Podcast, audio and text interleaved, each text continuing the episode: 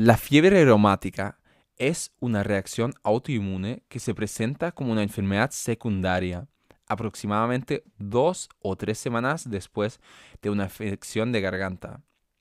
Afecta el corazón, las articulaciones y la piel. Es causada por estreptococos beta hemolíticos del grupo A, que provocan que el cuerpo forme autoanticuerpos contra las estructuras miocardíacas y endocardíacas. Además de los síntomas generales como fiebre, debilidad y fatiga, esto generalmente resulta en pancarditis, lo que conlleva un riesgo significativamente mayor de vicios valvulares, especialmente de la válvula mitral.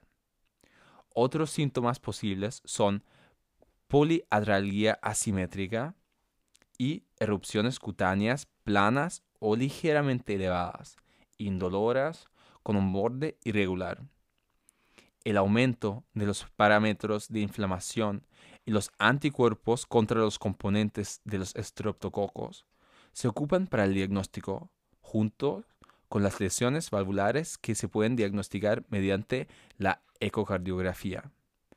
Además de la terapia con antibiótico, con penicilinas, se pueden administrar medicamentos antiinflamatorios sintomáticos y, si es necesario, glucocorticoides.